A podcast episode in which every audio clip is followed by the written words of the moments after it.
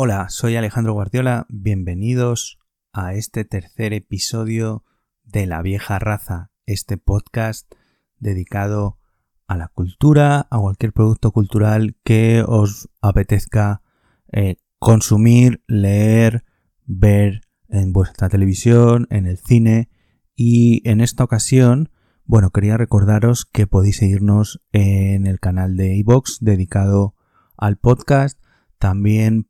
eh, tengo una página de Facebook, como autor, Alejandro Guardiola, en la que me podéis seguir todas las actualizaciones que voy haciendo de la vieja raza, tanto del podcast como en el blog, cualquiera de ellas. Además, desde hace tiempo también tengo un perfil en la red social de lectores y de recomendaciones de libros Goodreads. Tengo perfil como autor, también podéis ver qué libros estoy leyendo en este momento. Si nos seguís en iVoox, por favor, acordaros de darle me gusta a los programas, de compartir con vuestros amigos y de suscribiros porque así la aplicación os va a avisar cada vez que suba un programa nuevo. Pues como os comentaba en, el programa anterior, este tercer episodio de La vieja raza ya no va a tratar de, libros, ya dedicamos el primero a Ana Starovinets, la autora rusa de ciencia ficción y terror, el siguiente a Guillem López, el autor español también de ciencia ficción, de terror, de fantasía y hablamos de dos de sus obras. En esta ocasión vamos a cambiar el tercio y vamos a pasar al mundo del cómic. Y qué mejor que hablar del mundo del cómic para referirnos, para comentar uno de los grandes guionistas, uno de los grandes escritores de los últimos 30 o 35 años en el género y en la industria, como es el británico Alan Moore. ¿De acuerdo? Y eh, vamos a hacer, pues como siempre, una referencia, un repaso a su trayectoria, hablando de sus obras principales y luego nos vamos a centrar en una en concreto. Eh, me gustaría hablar de varias obras de Alan Moore porque tiene numerosas eh, historias, numerosos cómics que merecen la categoría de obras maestras y en este episodio de La vieja raza vamos a hablar de V de Vendetta.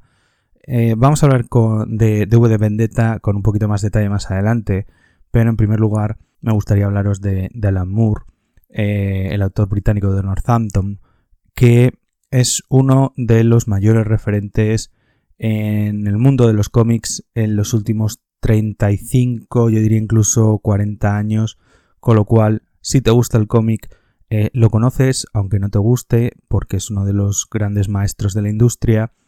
Y si no sabes mucho del mundillo del cómic, probablemente no sepas quién sea Alan Moore, así que me gustaría explicaros quién es este autor y por qué lo he elegido para este programa de la vieja raza, que como os decía, eh, da para muchos programas, para muchos episodios, y si es posible me gustaría seguir hablando de él, de otras obras suyas, eh, más adelante. En concreto, eh, Alan Moore es uno, como os decía, de los escritores y guionistas más importantes de los últimos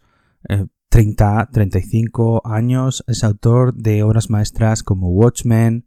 From Hell, o de la que vamos a hablar luego como V de Vendetta. Además, ha participado o en brillantes eh, etapas de personajes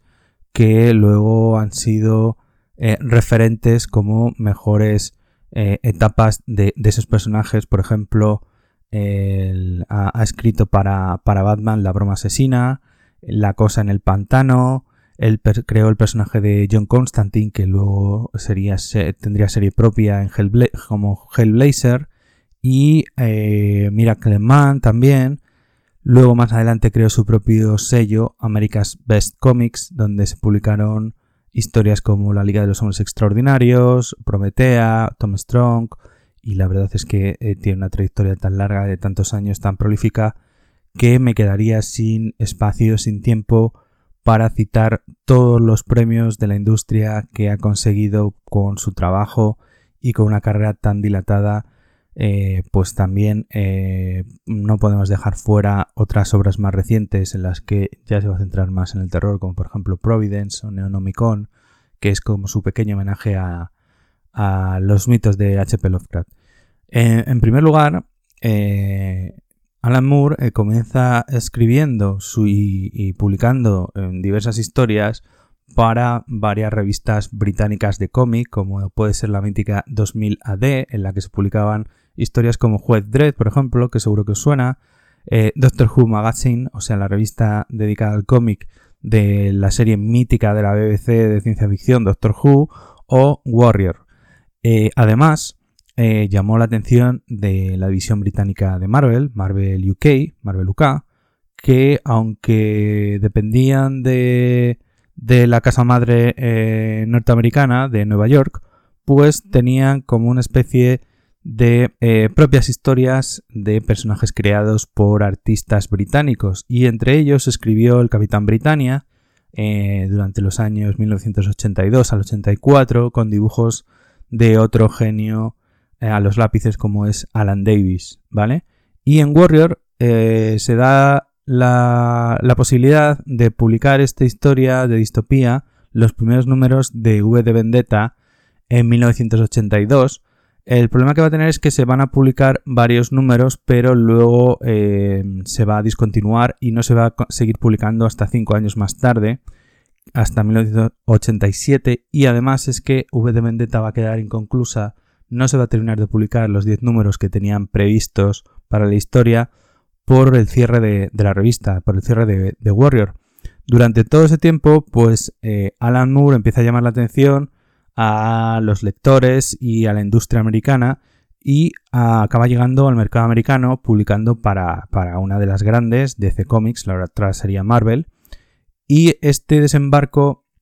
en Estados Unidos va a suponer un gran cambio en el paradigma del TV, cómo se conciben las historias tanto de superhéroes como cualquier eh, historieta, como cualquier tira de cómics. Eh, como os decía, eh, va a suponer una revolución en la industria tal como se entendía hasta, este momento, porque una de las características de Alan Moore es que sus personajes van a ser muy complejos, sus historias van a tener un rico trasfondo, si se trata de una historia eh, que tenga algún tipo de ambientación histórica, su investigación va a ser concienzuda para dar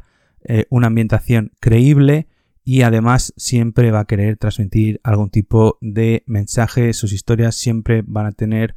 algún tipo de idea detrás potente que es otra de sus mayores ambiciones y lo que intenta siempre es dejar pozo de alguna manera a través de su ideología o a través de algún tipo de eh, mensaje que quiere transmitir y esto lo que va a hacer va a ser que el TVO que tradicionalmente o hasta entonces se entendía como un arte para los jóvenes, para los niños, va a darle un matiz por completo adulto que se va a alejar de todo lo que se estaba publicando hasta ese momento. Y además el propio Moore, junto con otros autores, va a ser uno de los mayores contribuyentes, como si dijéramos el autor fundacional, no es exactamente así, pero bueno, de la línea Vértigo del sello para lectores adultos de DC Comics, es decir, aquí nos van a contar otras historias que no tienen cabida en los cómics más mainstream, más comerciales, y además, esta línea Vértigo va a contar con otros guionistas británicos como pueden ser Neil Gaiman, Peter Milligan, Grant Morrison o Warren Ellis. Todos estos guionistas que son británicos eh, contribuyen al desarrollo de la línea Vértigo de DC, de la que digamos que Moore es la cabeza más visible de esta invasión británica de la industria del cómic americano a finales de los años 80 y principios de los años 90. Pues después de Moore sigue eh, trabajando para DC, siempre eh, durante periodos cortos de tiempo, no se compromete demasiado tiempo con ningún personaje, pero escribe historias para Superman o para Batman, La broma asesina, que es una de sus, de sus grandes historias, y habiendo entregado eh, la historia de Watchmen durante los años 86 y 87 con dibujo de Dave Gibbons, y finalizar la publicación en DC de V de Vendetta, que se publicó de nuevo en los Estados Unidos debido a que se había quedado inconclusa, como se había comentado antes, su publicación en Warrior, eh, decide abandonar DC porque tiene una disputa con ellos debido a los derechos de, autor. Y a partir de ese momento va a intentar eh, publicar sus obras, va a contar eh, sus historias en otras editoriales más pequeñas, independientes, que ponen más valor en los derechos de autor de los personajes, tanto para el guionista como para el dibujante. En esta nueva época de eh, su carrera, en la que ya os digo que ya no va a mm, dibujar para ninguna de las grandes,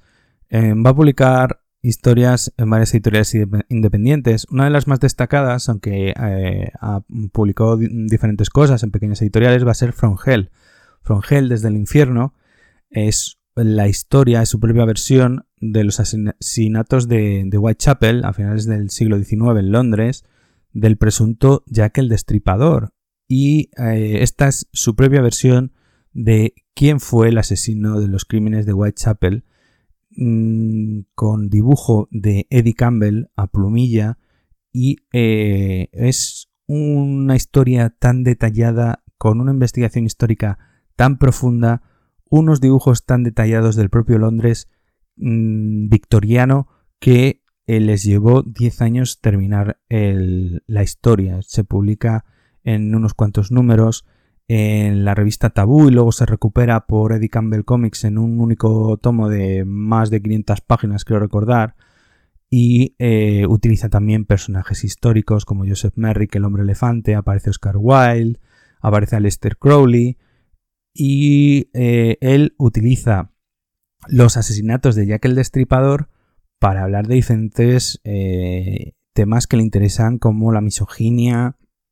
el inconsciente, eh, utiliza saltos temporales, visiones prácticamente oníricas. Esta es otra de sus grandes obras maestras y como os decía, tardó 10 mm, años en concluirse, hasta 1999 no se va a terminar, luego se va a publicar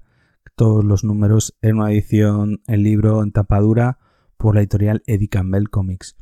Eh, bueno, otro de los proyectos más destacados de esta época va a ser un proyecto muy personal de Moore que se va a llamar Los Girls, Chicas Perdidas, que es un cómic erótico en tres tomos donde las protagonistas son Wendy, de las historias de Peter Pan,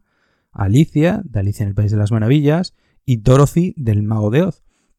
Y eh, esta historia se terminó de publicar en 2006, pero por temas de derechos de autor de alguna de las obras originales en Europa no lo veríamos hasta dos años más tarde y es una edición de tres tomos, con tapa dura, muy lujoso, con dibujos de Melinda Gevy, ¿de acuerdo?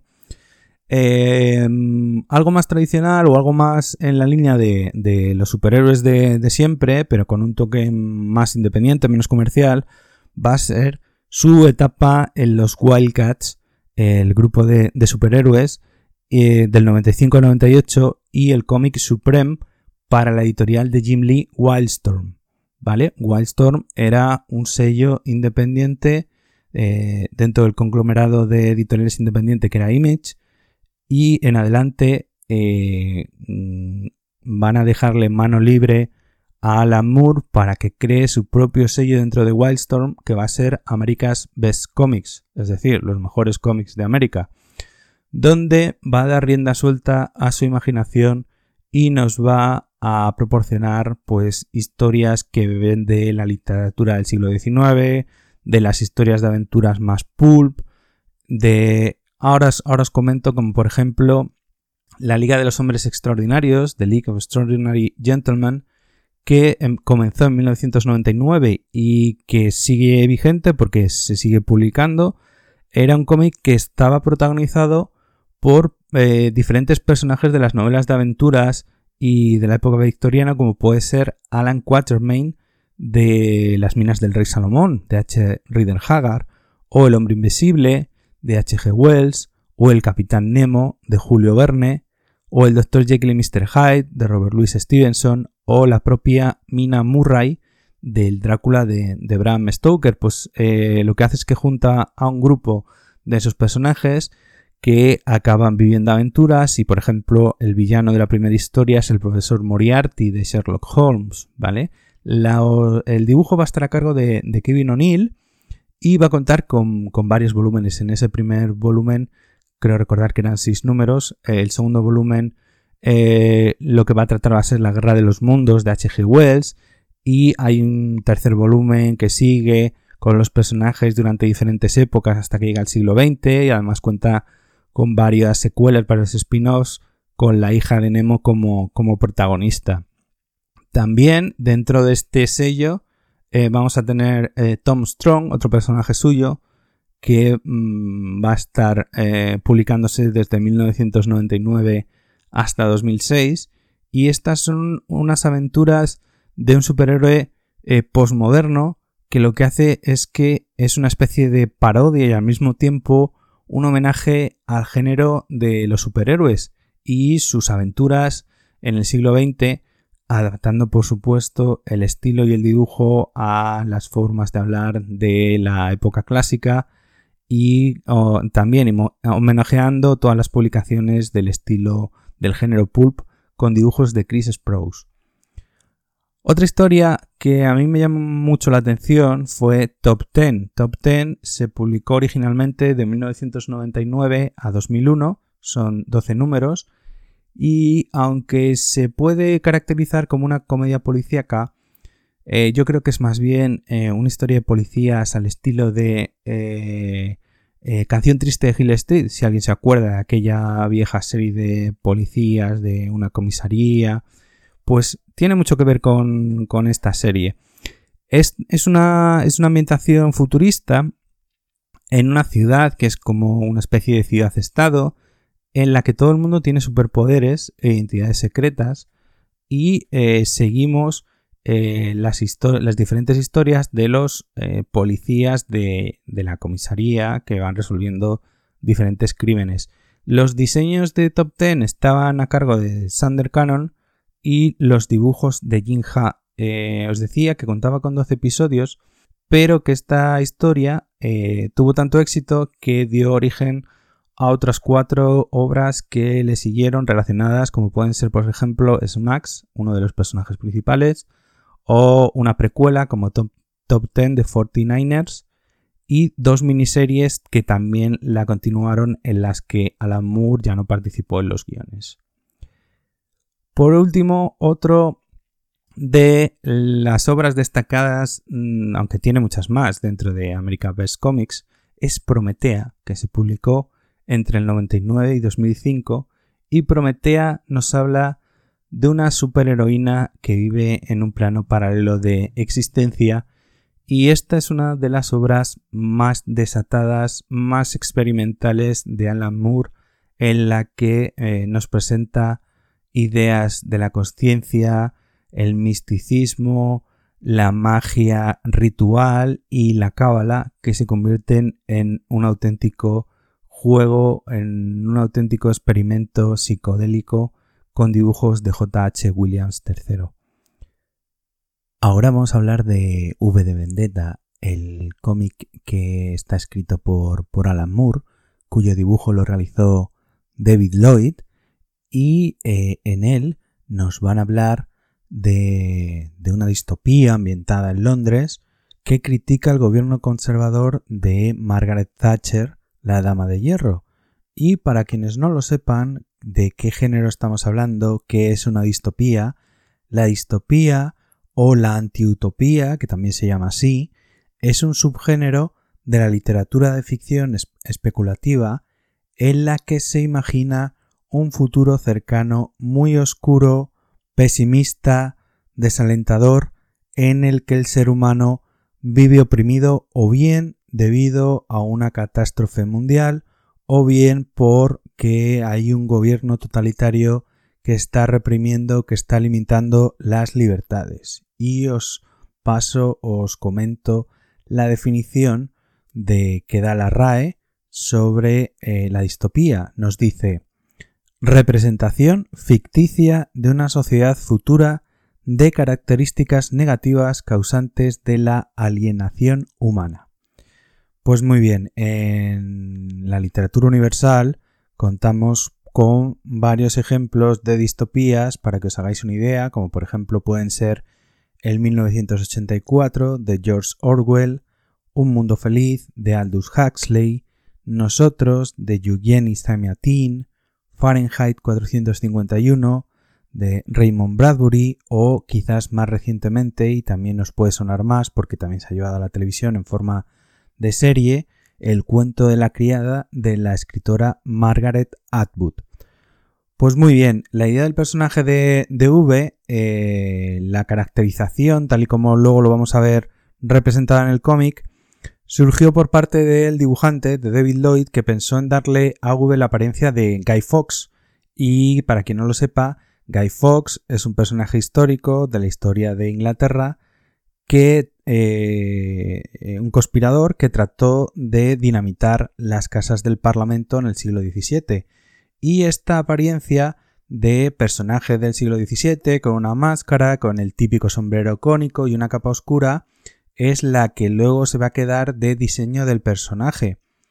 que es el que vamos a ver luego reflejado en el cómic. Los primeros episodios de V de Vendetta eh, fueron publicados en blanco y negro, como os decía antes,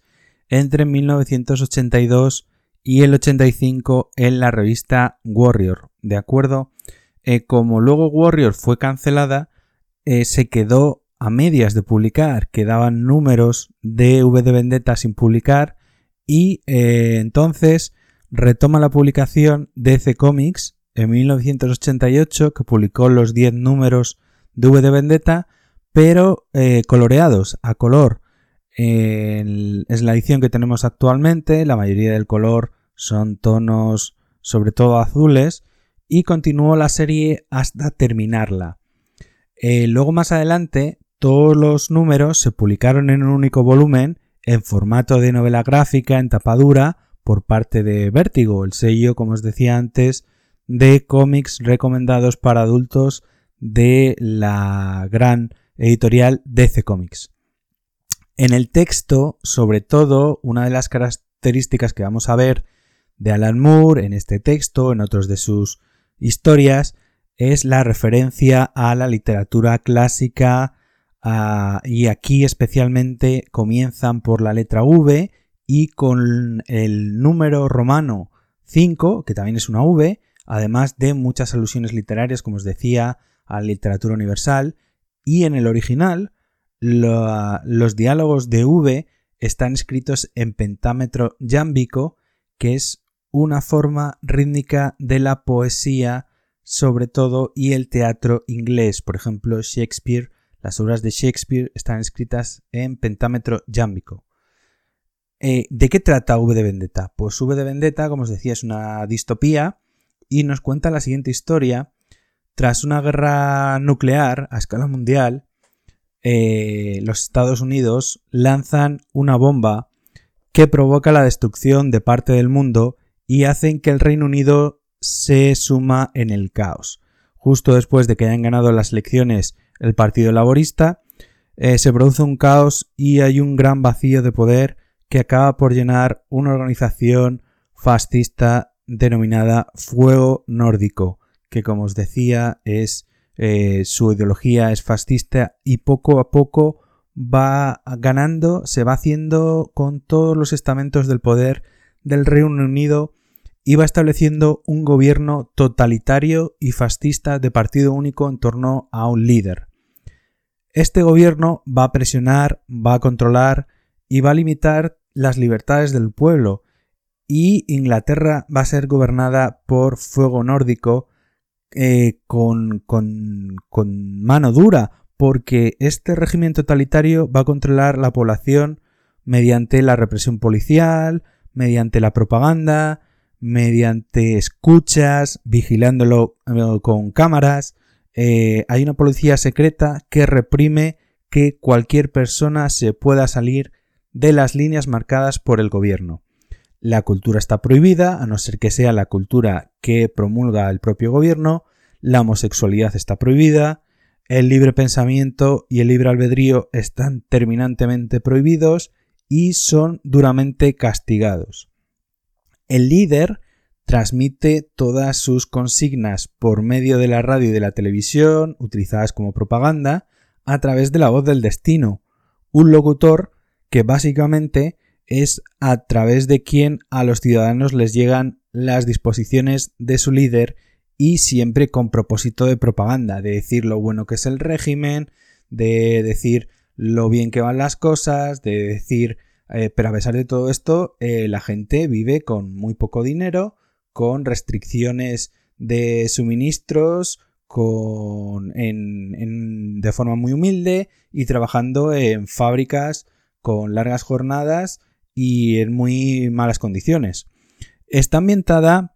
en un Londres ficticio, en un Londres alternativo, que no existe en realidad, por supuesto, en el año 1997, teniendo en cuenta que el propio Alan Moore comenzó, tenía la idea ya a finales de los años 80, pero hasta eh, principios de los años 80 no se pone a escribirla, pero por eso está ambientada en un 1997 ficticio.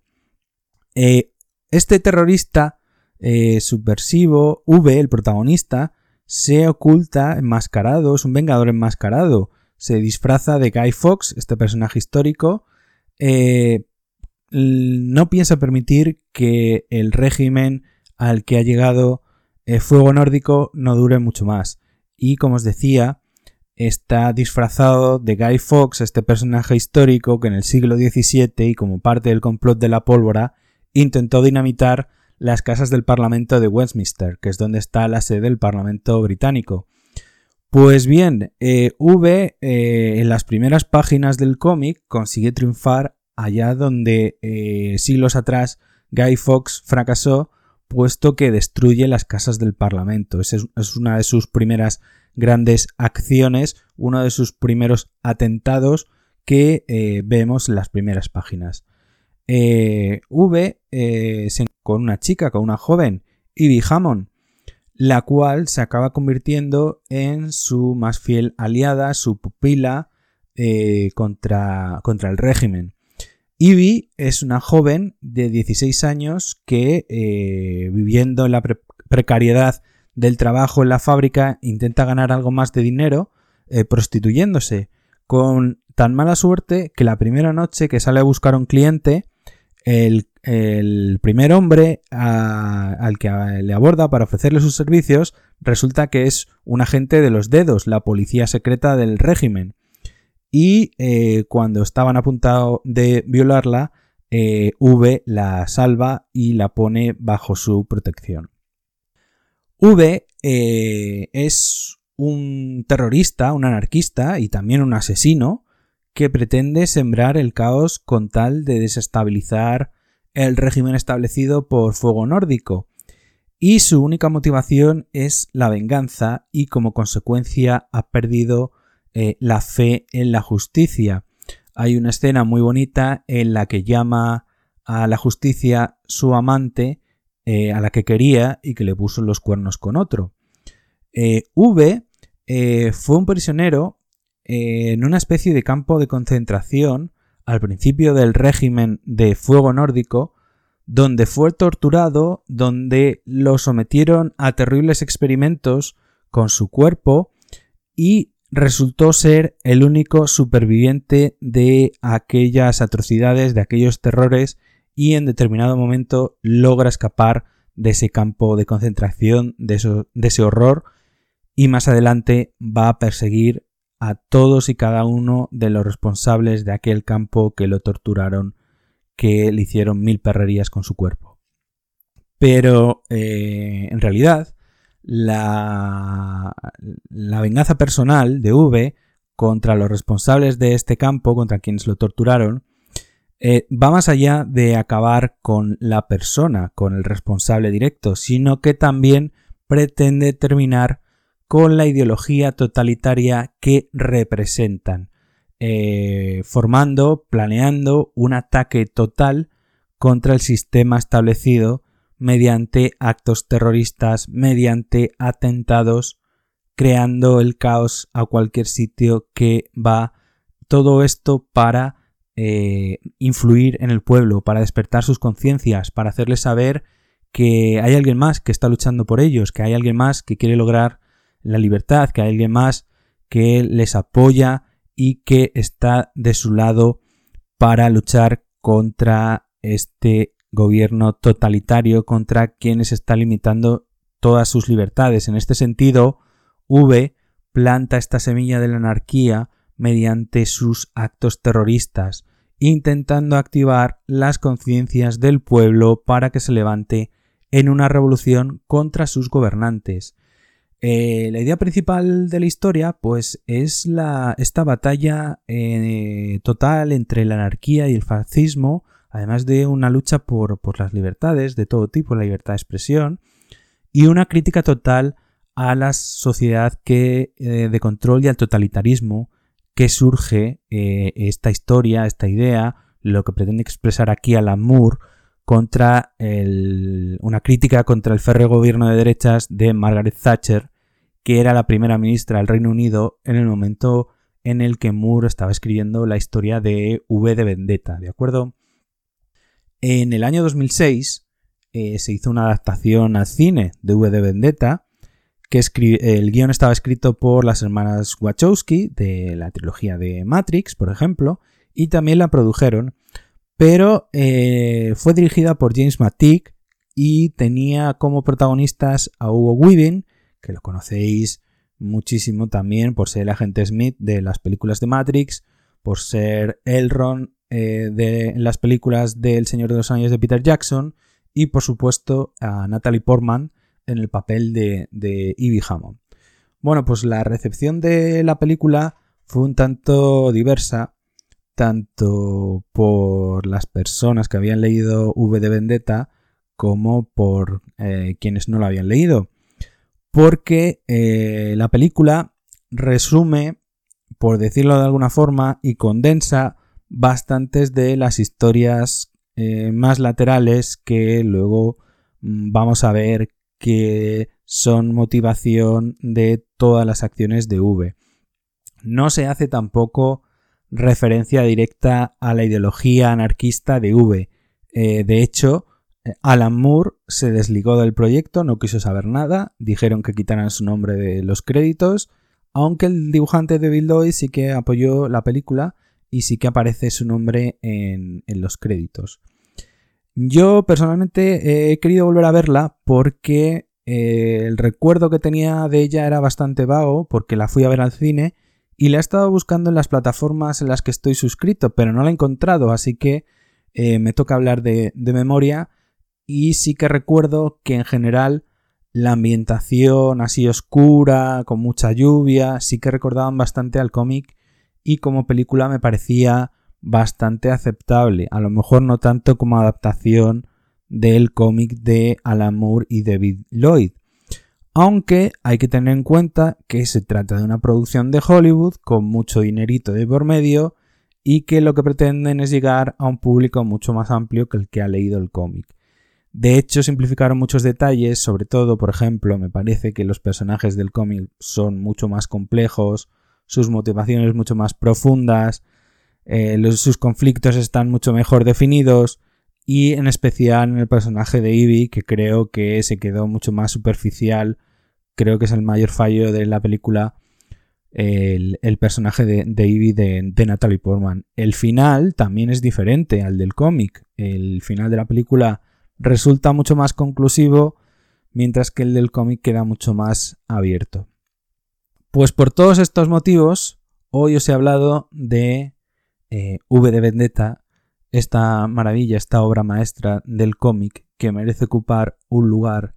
en cualquier eh, biblioteca, no solo la de los aficionados al cómic, sino si te gusta la literatura de ideas, la literatura con personajes eh, profundos, contradictorios, con conflictos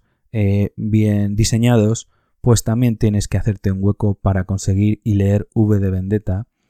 Y además, porque me parecía que con el Brexit tan reciente creía que estaba, que estaba bien recordar esta obra que sigue tan vigente después de muchos años de su publicación. Además, eh, si recordáis, el colectivo Anonymous eh, utiliza la máscara de Guy Fawkes de V de Vendetta como icono cuando surgieron y por eso también me parecía bastante relevante.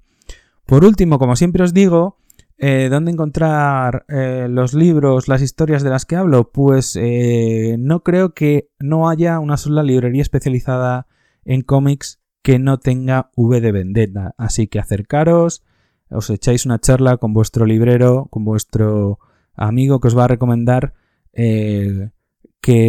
que, leáis Alan Moore, igual que yo, y seguro que tiene un ejemplar de V de Vendetta disponible, si no os lo van a pedir y en unos días lo vais a tener, porque eh, eh, es una historia que hay que leer, es necesario porque nos aporta una gran cantidad de ideas, nos hace reflexionar y eso son las obras maestras. Y Alan Moore cuenta con varias, así que eh, no va a ser el último episodio de La vieja raza que le dedique al autor británico, así que espero que más adelante podamos hablar, por ejemplo, también de Watchmen y eh, de From Hell también. Y a lo mejor hablamos también de la Liga de los Hombres Extraordinarios. Lo que pasa que como eh, su publicación se ha, dilatado más en el tiempo, tiene varios spin-offs y yo los últimos volúmenes no los he leído, pues quiero primero ver eh, hasta dónde puedo llegar si eh, le dedico un episodio a la Liga de los Hombres Extraordinarios. Por último, deciros que me sigáis, como siempre, en mi canal de Evox, que eh, le deis al me gusta, que suscribáis al canal, que si queréis me dejéis algún comentario, porque me viene muy bien para mejorar, alguna crítica, alguna cosa que no os haya gustado, cómo mejorar. Os voy actualizando en mi página personal de Facebook, Alejandro Guardiola, cada vez que subo un programa nuevo y también intento eh, dejaros una entrada con el último programa que haya subido en mi blog de la vieja raza, que podéis encontrar en Blogger. También tengo perfil en la red social de lectores Goodreads, me podéis buscar exactamente, podéis curiosear por los libros que estoy leyendo en este momento, por los que he leído. Le acabo de poner 5 estrellas V de Vendetta, si queréis. Y nada más. Eh, tenemos por ahí una cosilla pendiente con Brito del podcast Homo Autónomo, que ya nos ya nos, ha ya nos ha mencionado, ya nos ha hecho referencia en su último programa y espero que la escuchéis eh, pronto porque puede estar bastante divertido. Y hacedme un favor, eh, ir a suscribiros también a su canal eh, Homo Autónomo. Es un podcast que trata sobre emprendimiento, cualquier dificultad que puedes tener como autónomo, como freelance al crear tu proyecto de emprendimiento, tu pequeño negocio. Ellos seguro que les ha surgido y con su, con su colaborador, con su coautor Ángel Martín, tanto él como Brito os pueden ayudar a solucionarlos con sus programas que son muy desenfadados y muy amenos. Pues no tengo nada más que deciros. Este tercer episodio de La vieja raza, dedicado a Alan Moore, a su obra V de Vendetta, y me voy a despedir con una frase que dice el propio V en el cómic. ¿Pensaba matarme? No queda carne ni sangre que matar bajo esta capa Solo una idea. Las ideas son a prueba de balas. Muy Buenas noches.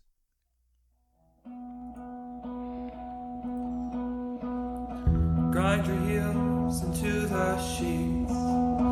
Grit your teeth and get some sleep this evening. Counting sheep. Rest Restless feet in a tangle.